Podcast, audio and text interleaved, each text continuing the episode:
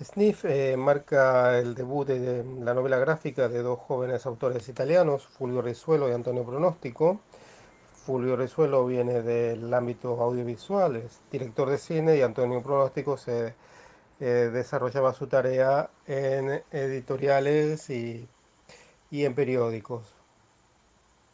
Eh, este debut está marcado por el, sobre todo por el el dibujo muy personal, muy diferenciado y muy característico, que tiene unas maneras sinuosas y unos colores cálidos, y cuenta la historia de una pareja en crisis que trata de reconquistarse, de, sanar sus heridas luego de una larga convivencia en una estación de esquí.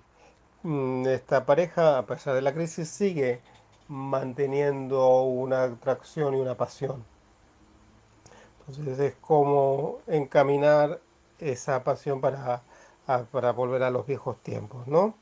Eh, lo interesante también de, esta, de este cómic es la peculiar manera en que está contado.